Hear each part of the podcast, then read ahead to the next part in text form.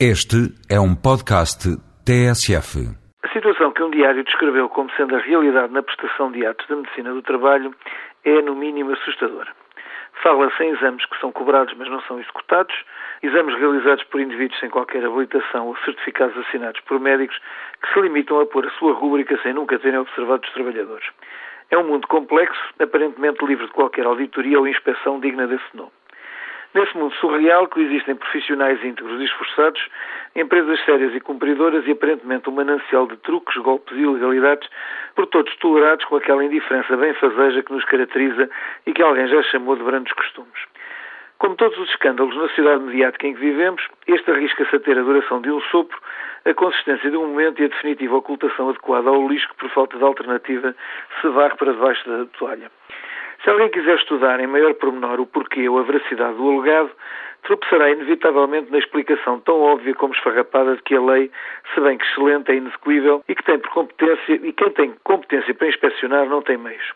Arriscar-me a afirmar que tal estado de coisas é em Portugal mais que uma circunstância, verdadeiramente um fado.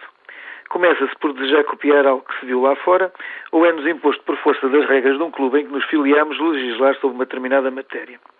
Com o espírito sonhador que nos fez partir nas caravelas, produz-se e aprova-se, depois de acaloradas discussões que a tornaram perfeita, uma lei que no papel nos garante um lugar cimeiro no progresso e modernidade no concerto dos povos. Como é a panagem de documentos de tal perfeição, a sua correspondência com a realidade é nula, tanto mais quando a realidade é do nosso conhecido atraso e atavismo conservador. Após um período variável de maturação correspondente ao tempo que demora a lei a saltitar de departamento em departamento sem que ninguém saiba o que fazer com ela, ela por fim em repouso em cima da secretária de alguém que não consegue passá-la a um qualquer incauto.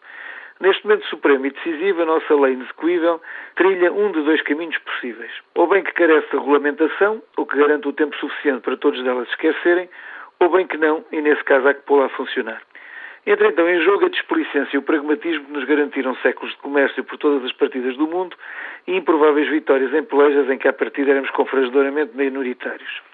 Tal pragmatismo e displicência asseguram-nos o destino dos atrevidos, que se bem que de uma forma geral se arrependam de quando em vez têm do seu lado aquela sorte que protege os audazes.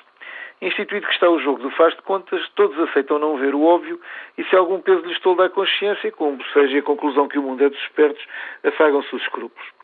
O pior é que sempre que tal acontece há um número significativo que paga a fatura. Nesse número incluem-se as vítimas evidentes, isto é, os destinatários dos serviços que não se prestam ou cuja qualidade não é aferida, e algumas vítimas menos óbvias.